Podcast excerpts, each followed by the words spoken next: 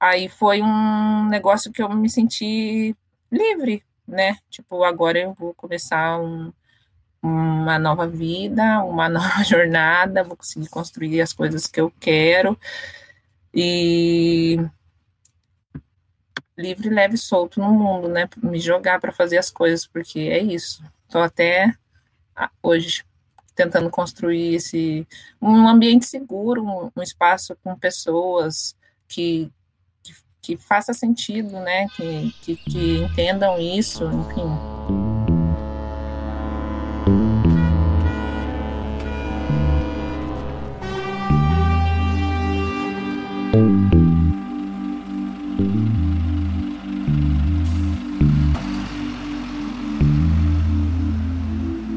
Oi, meu nome é Florence Belladonna Travesti e você está ouvindo o podcast Passagem Só de Ida, uma produção da Casão e do Acervo Pajubá com apoio da Rede de Mulheres Imigrantes Lésbicas e Bissexuais de São Paulo.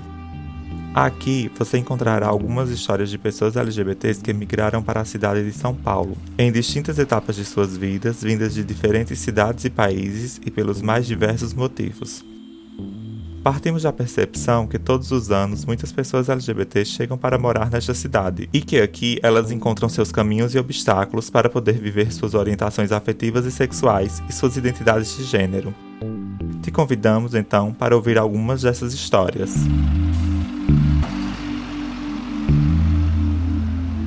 Alex da Rocha dos Santos, o Alex, é curitibano, estudante e jogador de futebol. Migrante de Curitiba para São Paulo, veio com o desejo de uma possibilidade de vida mais livre, leve e solta, como ele nos disse, para construir seu futebol, seus estudos, seu corpo e sua identidade enquanto homem transmasculino. Ainda criança, se afeiçoou pelo futebol, esporte que o acompanhou em momentos especiais de sua vida e que o possibilitou conhecer outras localidades fora do Paraná, foi assim que no ano 2013, jogando a Copa Coca-Cola, ele teve a oportunidade de conhecer São Paulo pela primeira vez. Ao passo que foi crescendo e mudando de menino para homem, também se afeiçoou pelo gosto de estudar. Filho de professores, nos disse que um dia também quer ser professor. No diálogo entre o campo de futebol e a sala de aula, o Alex teceu sua migração para São Paulo, cidade em que veio morar em 2019, quando passou em Ciências Sociais na USP. Saindo de casa para morar em outro local pela primeira vez, seu trânsito tomou mais expectativas, como a possibilidade de uma transição de gênero melhor acompanhada pela rede pública de saúde e a vivência mais segura de sua liberdade e construção da identidade de gênero em um novo local com novas pessoas. Neste episódio, o Alex nos contou um pouco sobre seus processos subjetivos, suas origens, seus sonhos, seus recentes processos de conhecer, morar e desenvolver sua história na maior cidade da América Latina. Meu nome é Alex, eu tenho 22 anos, eu me identifico como uma pessoa trans não binária. Estou é, passando pelo processo de transição pelo SUS há pouco tempo. Eu moro aqui no, na Zona Oeste de São Paulo, Butantã, dentro da República da USP, sou estudante daqui, de Ciências Sociais, e então, eu morava com os meus pais, eu sou do Paraná, da periferia de, de Curitiba, é, cidade industrial de Curitiba, o nome do, do bairro é Vila Nossa Senhora da Luz. Eu morava lá desde que eu nasci, né? E, bom, sendo uma periferia, lá no Paraná é totalmente diferente daqui de São Paulo, porque a experiência essa visão assim é, que, a, que as pessoas têm, as relações das pessoas, muda muito o, a forma com que você é tratado, é, o jeito que você é recebido, é, as discussões mesmo são outras, né? Lá é um estado bastante é, eurocêntrico, né? Tem um tem um, uma crença de que é, enfim, tem uma hegemonia que, que, que, a gente demora a perceber que existe o racismo, que existe LGBTfobia.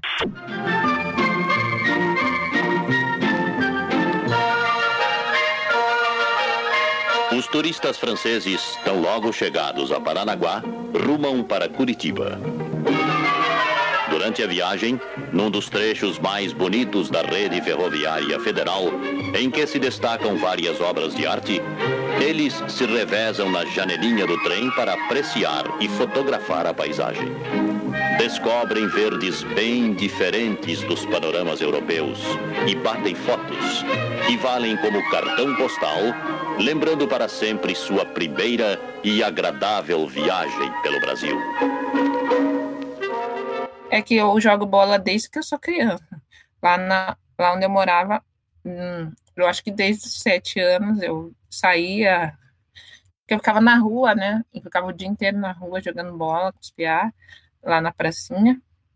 Aí, no caso, é, como eu sou uma pessoa transmasculina, você ter um, um, você ser uma pessoa com vagina e peitos é um negócio, né? Porque eu jogava bola enquanto criança, tudo bem. Aí foi chegando a adolescência, as pessoas começaram a implicar. Mas o meu, a minha convivência com, com os piá sempre foi, foi de boa, só que aí também as crianças começam a mudar, chega fa outra fase, você também começa a mudar, né? Aí eu jogava no masculino, no início, é, entrei com uma escolinha, jogava ah, no Paraná Clube, Inclusive, eu era titular do time, jogava é, os campeonatos, o, o, técnico sempre me colocava. E, tipo assim, eu não tinha uma percepção assim de tipo, nossa, eu sou a única pessoa diferente daqui. Não, não, não passava isso pela minha cabeça, mas eu sentia um negócio assim que havia uma estranheza, né? É, um corpo diferente, né? no meio de todo mundo acontece muito, né? De estar tá jogando com, com os caras e daí os caras querer se atravessar na tua frente no sentido de tipo achar que, que é melhor que você porque você é diferente, entre aspas, né? Depois disso eu entrei no, no, no Atlético Paranaense é, feminino, era a categoria de base, jogava campo e jogava jogava society. Aí daí eu treinava todo dia, é, jogava, participava de campeonato, a gente jogou campeonato paranaense, jogou outros campeonatos municipais, e daí o Atlético Paranaense acabou fechando, acabaram com o time feminino, aí eu mudei para o Paraná Clube Feminino, também era o mesmo ritmo do, do Atlético Paranaense, de treinos todos os dias e, e jogos, é, era categoria de base também. E daí, depois disso, também fecharam o time feminino do Paraná Clube, né? E aí, é, depois que eu saí do Paraná Clube, eu comecei a jogar no, no Colombo, que é região metropolitana de Curitiba, que era do outro lado da cidade, era duas horas para chegar lá. Inclusive, antes disso, eu tava, eu passei um ano sem jogar bola e achando que eu ia desistir, eu estava no magistério, no ensino médio eu já tava para largar, assim, mas eu sentia muita falta. Sempre quando eu fico sem jogar bola, eu fico. Não tem como. Porque eu paro de jogar bola e eu fico sentindo muita falta de jogar bola. E, enfim, é uma coisa assim que eu acho que é essencial, porque me faz me sentir bem, tipo. Só, não é só futebol. E aí, é, nessas, de jogar para o Colombo foi quando foi a época que eu me descobri enquanto uma pessoa LGBT e também uma pessoa preta, mas eu era um adolescente ainda, então acabava que, que a minha voz era silenciada, né? Então, mas esse também é um momento marcante porque eu comecei a ver que as coisas não, não seriam tão simples e fáceis assim, né?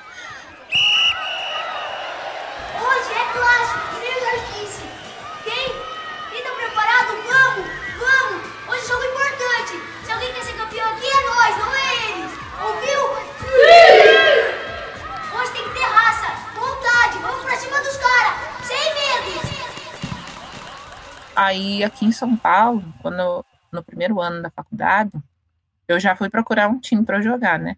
Só que, como eu te disse, é, é, em relação à transição, eu estava procurando meios para começar a fazer hormonoterapia, porque me entender enquanto uma pessoa trans, eu já me entendi.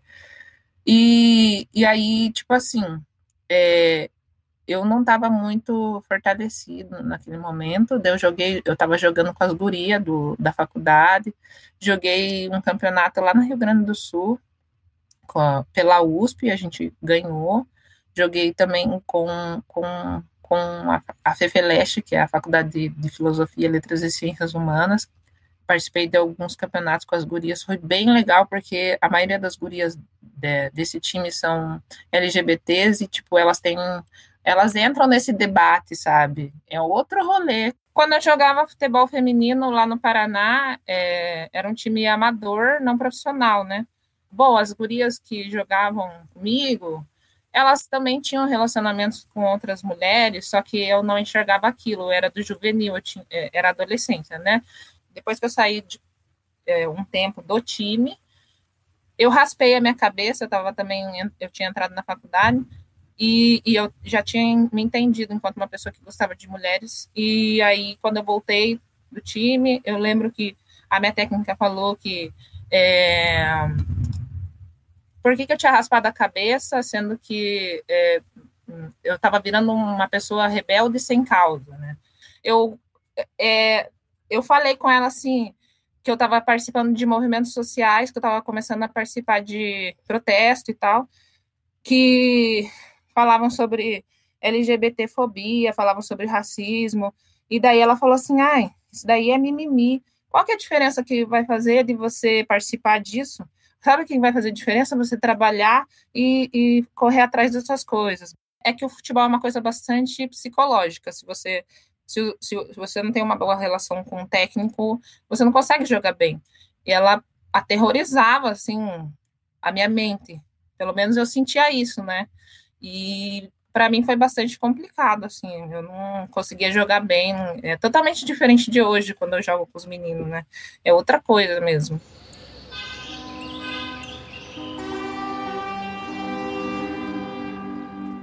Concomitante ao futebol com os PIA, na rua de casa e nos times de escola, até sua entrada na UFPR, o Alex conciliava os treinos com sua responsabilidade de estudar.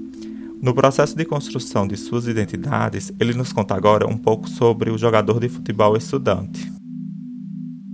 É que meus pais são professores, acho que isso é importante. Foi uma das coisas que mais me influenciou a fazer o magistério. Foi um período bem bom, assim, é uma experiência bem diferente do ensino médio regular na escola que eu cursei tem um ensino médio regular também, então a gente convivia bastante com o pessoal, é, tanto do magistério quanto do, do, do ensino regular, e dava para ver muita diferença, assim, tipo, é, da formação pessoal das pessoas que passavam pelo magistério mesmo, porque a gente tinha muito mais atividade para fazer, mais horas no, no, no, no, colégio, era outra vivência, porque é, docência, né?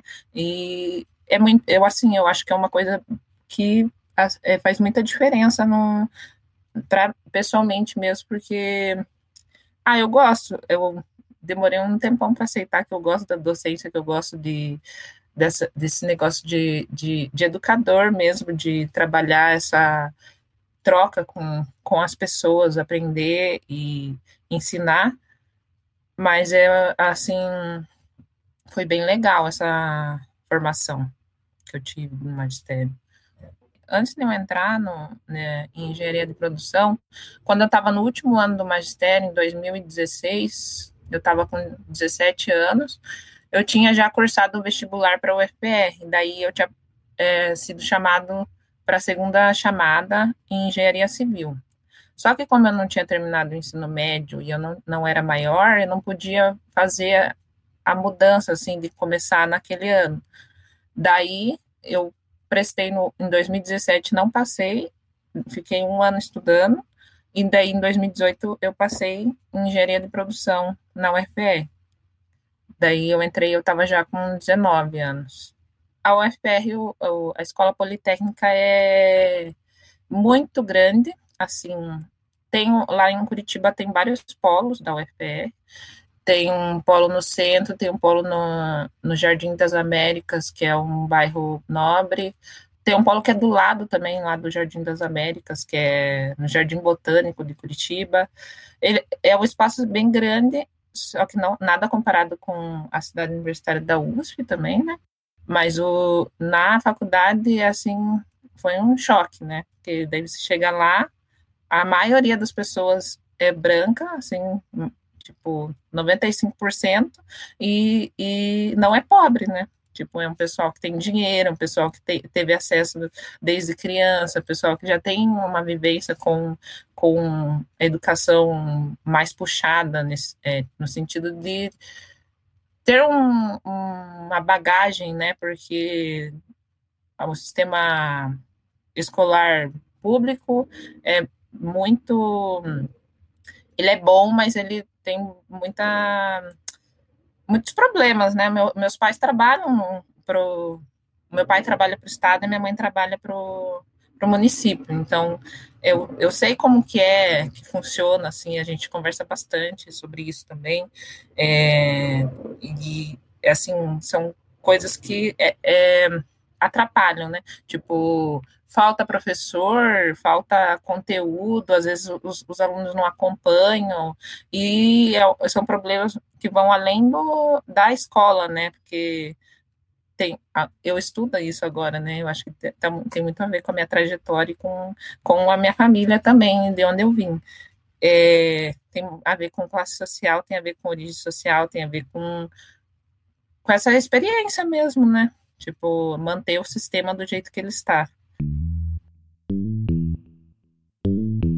Mesmo com muitos problemas estruturais que circundam a profissionalização do futebol no Brasil, o Alex nos conta sobre um momento marcante de sua trajetória, quando em 2013 ele participou da Copa Coca-Cola. Na ocasião, ele nos contou sorrindo e com alegria sobre o quão se sentiu bem, o quão esse evento foi marcante para ele e o quanto ele se sentiu valorizado como jogador. Copa Coca-Cola apresenta a comemoração do futebol moleque. Olha aí, a Marta, a representante do futebol moleque do Brasil. Embaixadinhas? Uh, isso é fácil. Mas será que a Marta tem comemoração moleque no pé? Quem tá falando? Que brincadeira é essa? E ainda tá duvidando da minha comemoração moleque? Solta o batidão.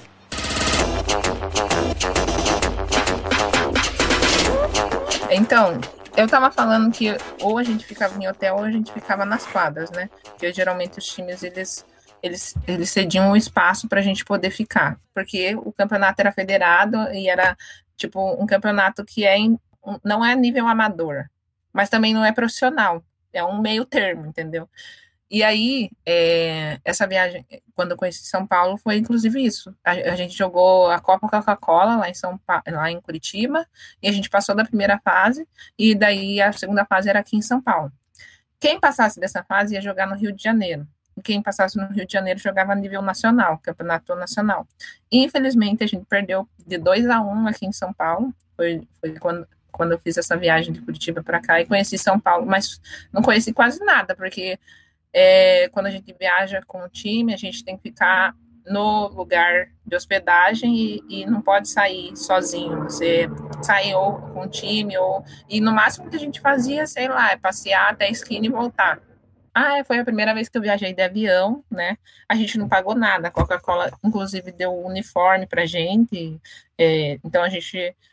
Eu achei luxo, porque a gente viajou de avião, a gente ficou num hotel, e daí a gente jogou um campeonato. Eu tava me sentindo assim, meu Deus, eu sou jogador de futebol. e foi bem legal essa viagem, eu me senti muito bem, eu achei bem legal conhecer São Paulo.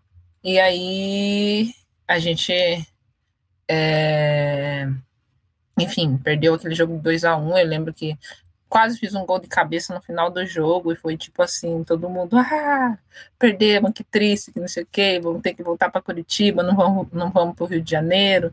Quando eu parei de jogar bola, que eu comecei a pensar em todas as coisas que eu já tinha feito com o futebol, de viagem, e, e eu não, tipo, não que eu não tinha valorizado, mas eu não tinha percebido quanto aquilo tinha o quanto aquilo moldou a minha experiência e foi, né, minha experiência moldou a minha vida, quem eu sou e, e, e eu vindo agora sozinho para morar aqui era outra coisa, né, tipo outra outro relacionamento, outra pessoa também.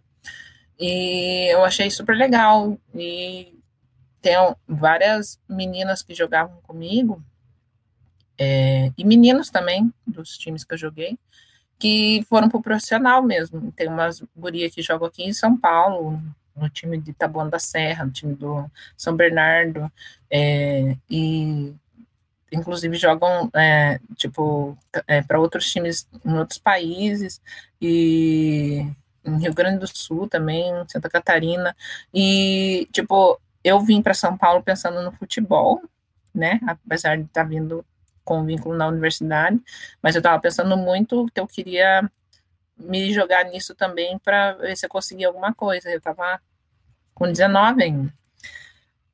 E, e daí eu fiquei pensando muito nisso, que eu estava chegando em São Paulo, que eu acho que todo mundo que chega em São Paulo chega pensando assim que vai conseguir é, muitas coisas, assim, não que você não consiga, né? Mas é que dá um, você leva um, um baque assim, tipo, opa, não é isso que eu estava pensando, né? Mas, enfim, muitas coisas mudaram desde o dia que eu cheguei, tanto de percepção mesmo. É, São Paulo é uma cidade bem desigual, é muito absurdo, assim, a, as diferenças e como elas se apresentam, ao mesmo tempo que realmente tem muitas oportunidades e, enfim, é, é bem louco. Passada a primeira vez que o Alex conheceu São Paulo, de passagem, recentemente ele retornou a esta cidade, há pouco mais de dois anos, em 2019. Desta vez, já adulto, ele veio para morar e estudar, esse processo de mudança, que inicialmente teve por motivo a aprovação no curso de Ciências Sociais na USP, também acolheu outras expectativas, como o desejo de encontrar em São Paulo um sistema de saúde público mais fortalecido que o de Curitiba, por compreender a importância de uma transição de gênero acompanhada por profissionais da saúde. Nos momentos iniciais deste retorno à cidade de São Paulo, desta vez enquanto morador e estudante de uma universidade nacionalmente reconhecida, o Alex viu uma possibilidade de ser ele mesmo e de fortalecer suas identidades de gênero e raça. Porque eu sempre quis, na verdade, bem assim, no início, estudar psicologia, né? que eu gosto muito da área de comportamento humano, tipo, vivência com as pessoas, entender o porquê que as coisas, por que a gente se relaciona de um jeito e não de outro. Aí eu conheci umas pessoas da UFPR mesmo, é, que estudavam ciências sociais lá, e também da psicologia. E comecei a conversar com essas pessoas, perguntando como que era o curso, como que funcionava, e, tipo, e eu gostei muito de ciências sociais, assim, só de conversar com as pessoas sobre o que, que elas estudavam e o que, que é, em que área que trabalhavam, eu me interessei bastante. E psicologia é um curso, assim, que é bem difícil de entrar, mas eu fui mirando no, em psicologia. Aí eu fiz o Enem na, naquele ano, de 2019, na verdade, de 2018 para 2019, quando, depois que eu saí do, do, do curso lá de engenharia, e aí eu consegui é, tirar uma nota boa e consegui ingressar em ciências sociais aqui na USP, mas foi assim, tipo, cair de paraquedas, porque eu não imaginava que, que daria. Aí, quando eu vi, deu. Consegui vir para São Paulo. Chegando, eu lembro que as primeiras coisas que eu comecei a reparar foram as favelas, né? É, tem muita favela em morro, lá no, lá no Paraná não tem morro assim, apesar de ser uma estrutura precária na periferia, não é, é como o morro, né? O morro tem um, um, um, um, perigo a mais, no sentido de que as coisas podem desabar a qualquer momento, né? Mas, é, além disso, é, como eu disse também, as pessoas é, me encantou muito, porque eu me senti muito mais à vontade para conversar, eu senti uma abertura maior, é, é, tanto no enfrentamento no dia a dia, e é outro relacionamento, assim. Daí a minha companheira tinha uma amiga que estudava aqui, que conseguiu uma vaga na, no, no conjunto residencial de dentro da USP mesmo, tipo, porque não teria condições de arcar com moradia aqui, Aqui é um bairro nobre, né, da, da USP. Na madrugada do dia 17 de dezembro de 1968, quatro dias após a decretação do AI-5, tanques do segundo exército cruzam a ponte do Rio Pinheiro, acordando e prendendo os quase mil moradores do CRUSP. estava castrada uma das experiências mais democráticas e contraditórias da vida universitária brasileira. O CRUSP foi palco de nostálgicos acontecimentos. A ideia de implantar um conjunto residencial na USP é antiga e vem desde a década de 50. Em 1963, com vistas à realização dos Jogos Pan-Americanos, o governo de São Paulo promove sua construção, que serviria para alojar os atletas e posteriormente para a moradia dos estudantes.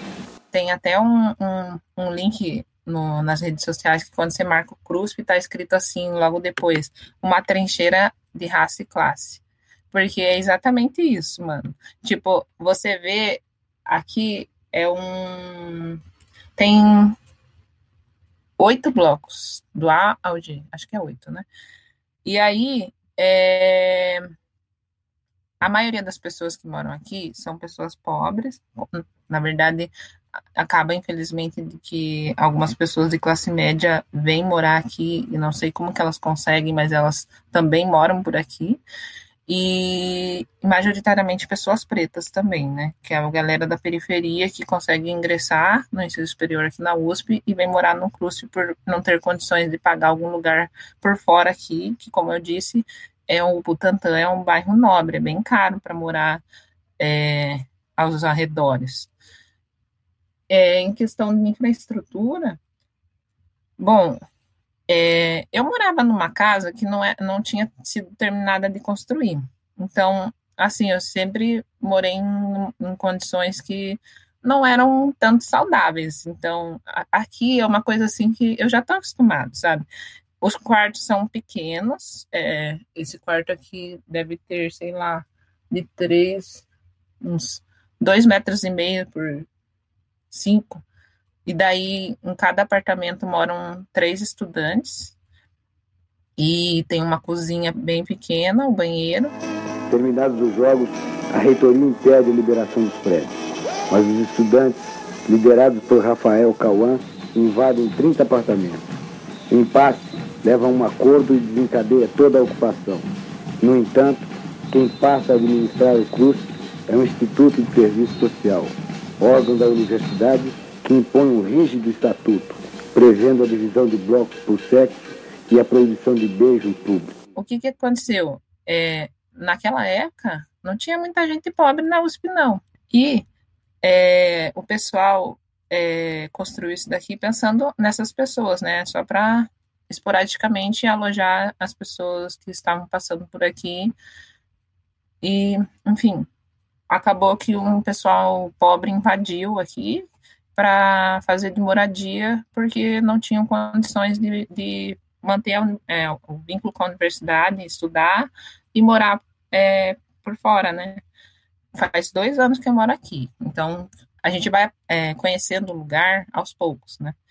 Mas aqui não tem máquina de lavar pro, pro tinha uma lavanderia que era para os estudantes é, lavarem as roupas e e também tem, a, tem um espaço físico da cozinha, só que nenhum fogão funciona. A USP é um, é um ambiente acadêmico a nível mundial e, tipo, como que não consegue sustentar um lugar desses?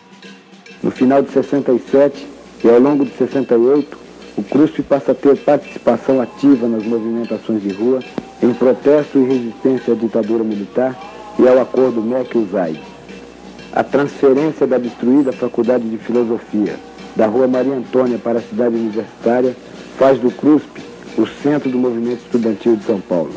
Nele se realizam reuniões, assembleias e congressos, a nível estadual e nacional. Os cruspianos estão ligados às mais diversas tendências políticas e, em alguns casos, à guerrilha urbana. Mas é, é sobre é, é isso, né? Tipo, é, você mantém a estrutura, porque se eles tivessem interesse em mudar isso, eles simplesmente arrumariam tudo isso e mantinham as pessoas pobres dentro da universidade, mas não é isso que querem que aconteça. Então, eu posso reclamar do lugar aqui, porque tem que reclamar, né? Porque eles poderiam fazer mais. Até porque o CRUSP tem uma história bastante. É, é, uma história de luta mesmo dos estudantes que moram aqui. Então, até hoje é um, é um, um negócio meio assim, que a universidade não, não dá muito, muita ajuda, ela só dá para manter mais ou menos, né? E agora com esse com esse governo tem, tem ocorrido uma desestruturação de, de tudo, né? Da, da educação, tá, tá, a gente está perdendo bastante coisa, enfim, aí vai, vai aparecendo bastante coisa complicada para se manter aqui dentro mesmo, né? Muitos fatos se precipitam no decorrer de 68. Os cruspianos ocupam mais um bloco recém-construído, invadem a sede do Instituto de Serviço Social, queimando seus arquivos. Quebram a rígida divisão de blocos por sexo e estendem o uso de pílulas anticoncepcionais. Depois de passar do período de integração, entre aspas, assim, dentro da faculdade, né, que conhece o espaço, conhece as pessoas, é, eu procurei o, o, movimento negro daqui, da faculdade, também procurei o, o, grupos LGBT, né? Dentro da minha faculdade, que é a FEFELEST, Faculdade de Filosofia e Letras Ciências Humanas, tem o Quilombo Luísa Marim, que eu participei algumas vezes, então eu conheci algumas pessoas pretas lá, e, e consegui ter uma, uma boa vivência e estabelecer vínculos com essas pessoas.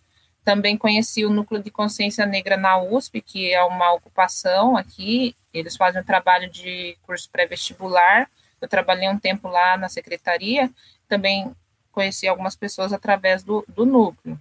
E para mim isso foi assim fundamental, né, para estabelecer vínculos e, e, não desistir, né, porque é difícil você chegar em um lugar que você não conhece ninguém, estabelecer vínculos e criar tudo de novo, assim, né? E aí, de grupo LGBT, eu encontrei um grupo dentro da universidade que é Lampião da Esquina, só que eles não eles não mantêm tanto assim com regularidade, acho que é porque também por ser LGBT é um pouco difícil assim manter o grupo coeso, mas existe. Quando a gente convive com pessoas da gente, é, a gente se sente bem, né? Tipo, é uma coisa que faz diferença.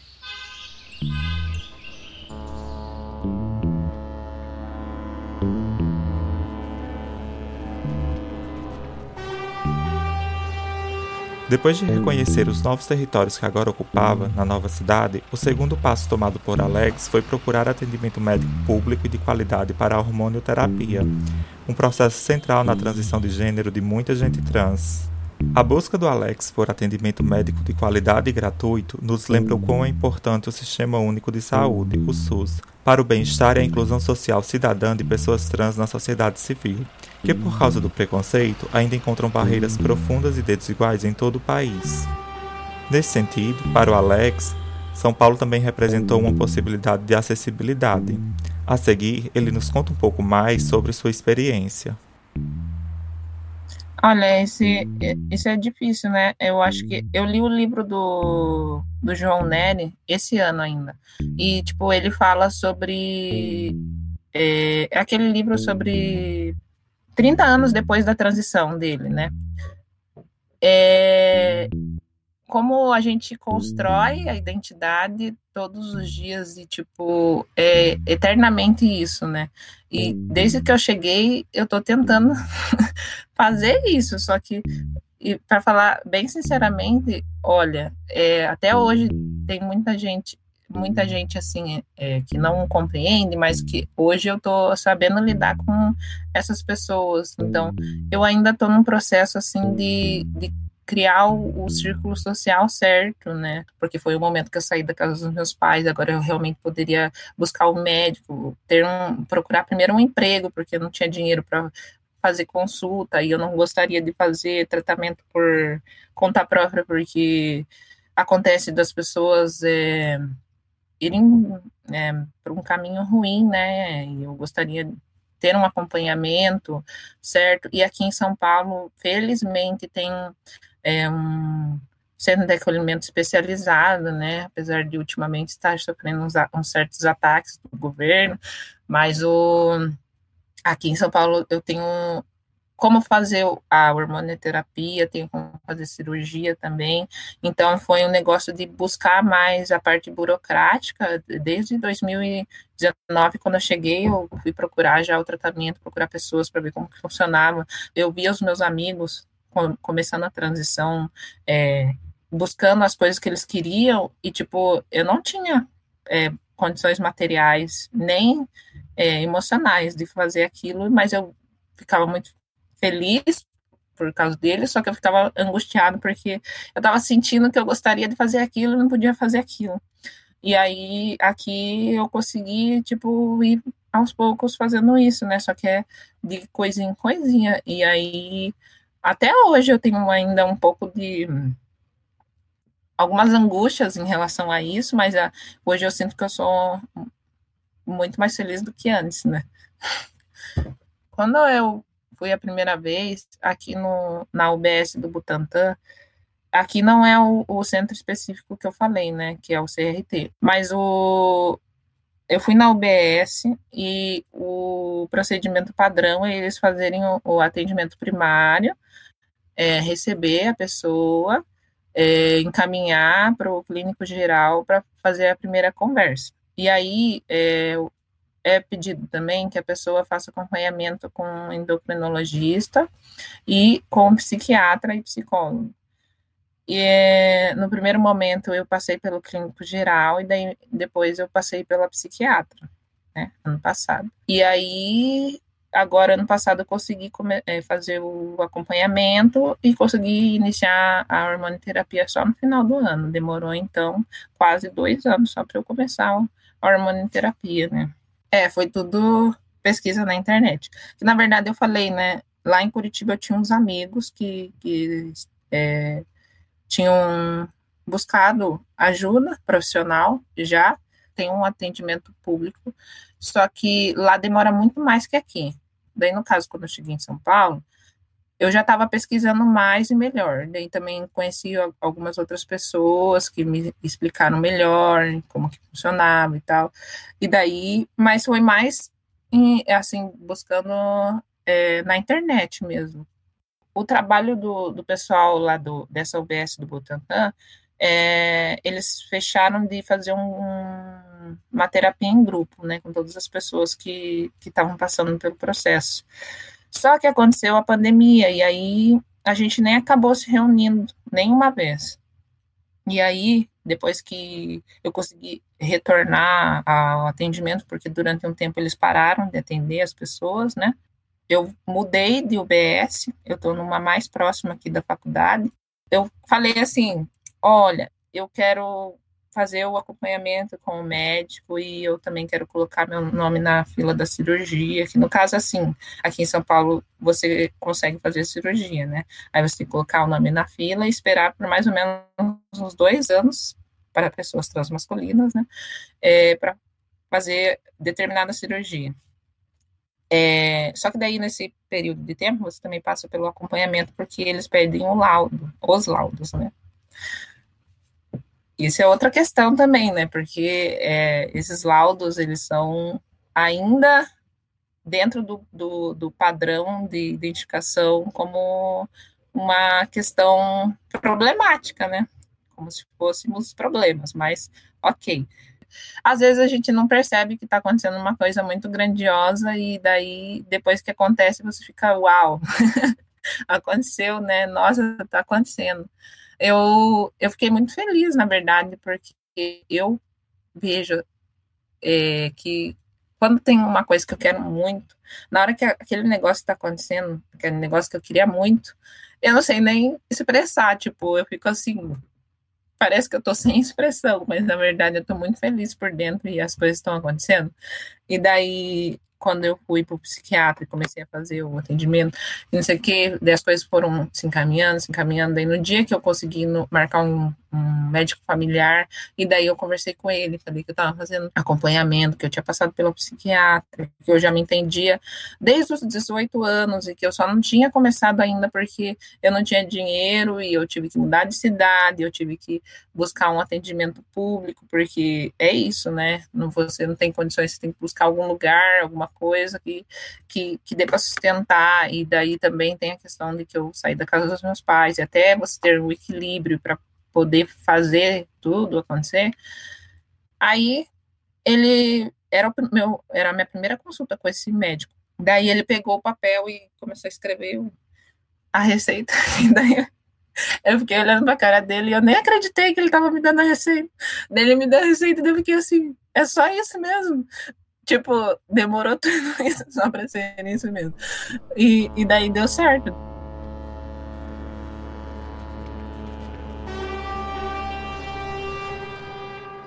Também não sei o que, que vai acontecer, porque está acontecendo os ataques aqui no, aos, aos atendimentos e aos profissionais que, que trabalham com pessoas trans, né? E eu não sei o que vai acontecer realmente, tipo, se eles vão é, proibir, mas eu, é muito provável que não, né? Principalmente porque tem, entra, tem entrado pessoas LGBTs na política, mas, enfim. Aqui em São Paulo, eu acho que pra, parece que é, que é mais aberto, né, para isso. E não sei, é, aqui para mim, por enquanto, está tranquilo. Eu tenho um pouco de medo quando voltar ao presencial, né? Porque daí são outras relações, de novo, né? Daí é o meu corpo no espaço físico e, e se movimentando com as pessoas. Então, não sei. Comecei a trabalhar no começo desse mês. Estou trabalhando como jovem aprendiz na 99 e também agora estou fazendo um trabalho como pesquisador é, num, num coletivo dentro do, da faculdade que se chama PET Ciências Sociais, é Programa de Educação Tutorial. É, a gente trabalha com pesquisas sobre o perfil dos ingressantes dentro da faculdade. Para mim tem sido bastante legal que é, eu possa estudar isso, também trabalhar com isso para discutir e também talvez desenvolver uma carreira acadêmica, que é uma das coisas que eu gostaria, só que, é, enfim, tem que ter bastante é, planejamento. Estabelecido em São Paulo, compreendendo as dinâmicas dos novos ambientes que começou a frequentar e com suas identidades muito mais fortalecidas que antes, quando era mais jovem e ainda morava no interior, era chegada a hora de voltar ao futebol. Alex nos conta que conheceu pela internet o Meninos Bons de Bola, o MBB, time de futebol de homens trans e pessoas transmasculinas pioneiras no Brasil, que se organizam periodicamente para jogos e campeonatos internos e se constitui muito mais que um time de futebol. O MBB também é uma comunidade, um espaço de resistência e aquilombamento com trocas de informações, saberes e afetos. É um espaço de diversão e resistência de homens trans e pessoas transmasculinas em um Brasil transfóbico. Por a gente viver numa sociedade patriarcal, o, o, o, o masculino é, é sempre o, o, o mais valorizado, né? Mas é um, um um masculino específico. É um masculino branco e cis e rico, né? E aí o nosso futebol é transmasculino. E muitas pessoas não sabem nem que existem pessoas transmasculinas, né? Tanto é que o time do Meninos Bom de Bola é, é o primeiro time de homens trans do Brasil, e ele tem, ele existe, acho que, se eu não me engano, desde 2016, faz pouco tempo. E setembro, faz três meses, vai, é, são três meses que eu tô no Meninos Bom de Bola. Eu queria ter entrado, na verdade, desde o começo do ano, só que Inclusive, eu, eu, eu, joguei pela faculdade no time feminino no ano passado. Tipo assim, o futebol para mim foi, foi, sempre foi uma coisa muito certa de que eu gostava, só que eu sempre me senti muito incomodado com alguma coisa e eu não sabia o que, né?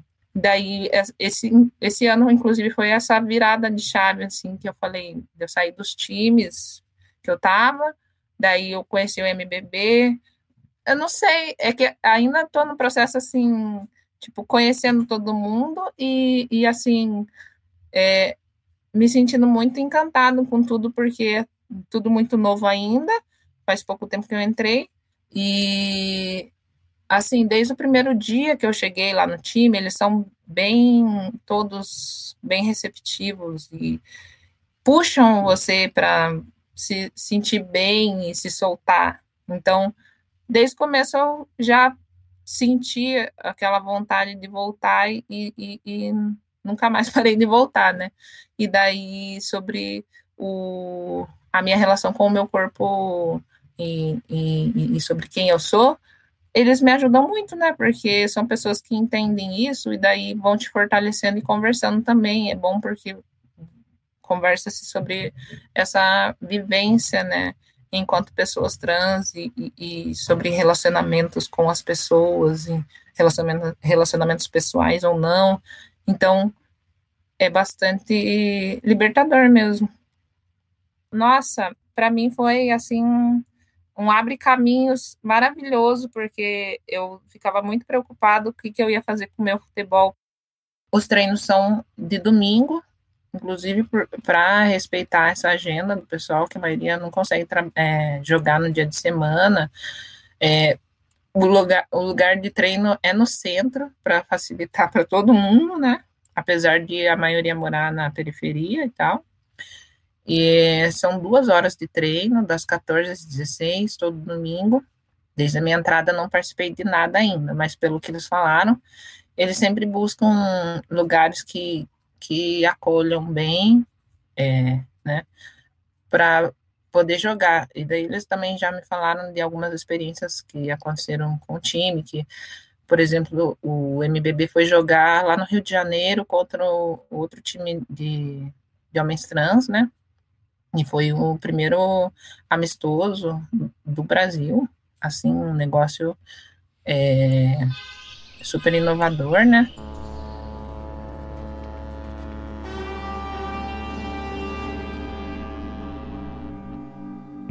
As histórias tão generosas que o Alex nos conta refazem o trajeto que mantém vivo e pulsante o Alex menino dentro do Alex homem. A permanência viva do Piá que jogava bola com os outros meninos na rua de casa e depois ia para a escola, dentro do homem que hoje estuda e vai jogar bola. Finalmente, há uma esperança ímpar nas palavras do Alex, que, no trânsito entre Curitiba e São Paulo, equilibra-se entre estudar e jogar futebol. Mas eu gostaria muito de me formar. É um eu gostaria muito de dar aula, é uma coisa assim que eu acho bastante incrível. Meus pais são professores também, então é um sonho assim. E jogar, eu sempre quis ser jogador de futebol profissional, mas esse time já me proporciona muitas coisas, né? Eu já falei bastante, mas é, eu gostaria que esse time tivesse visibilidade o suficiente para a gente conseguir jogar assim vários campeonatos e, e tipo ser uma coisa assim é, fixa mesmo, né? Manter esse relacionamento com o time. E eu também tenho planos de, como eu disse, tentar fazer a carreira acadêmica, só que é isso, tem que competir por um espaço aqui dentro da faculdade. É, então, eu vim mais na ideia de criar minha vida, é, começar tudo de novo mesmo. Para mim foi muito difícil, a parte de que a gente sai da, casa dos pais, né? Essa fase de entrar na vida adulta e sair, viver independentemente e tal. Aí você chega numa cidade nova, numa faculdade nova, são pessoas que você não conhece, você não tem nenhum convívio com ninguém, não, não conhece ninguém, são novas relações, um novo espaço, uma nova vida mesmo.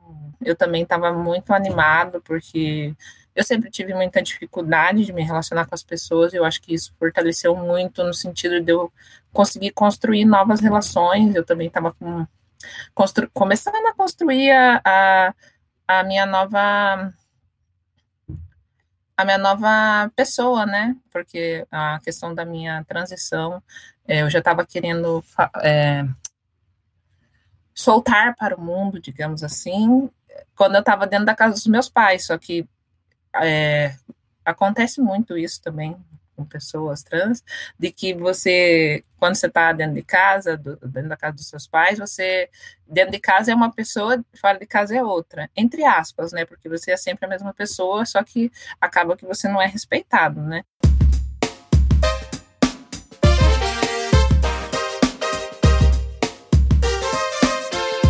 Se você chegou até aqui e se interessou em saber um pouco mais sobre a vida do Alex, acesse o site da Casa 1, www.casa1.org. Lá você encontrará um espaço dedicado ao podcast Passagem Só de Ida, algumas fotos que o Alex se deu para a gente, uma playlist do entrevistado e materiais do acervo Bajubá que dialogam com algumas de suas memórias. Te esperamos na próxima segunda-feira, com uma nova história.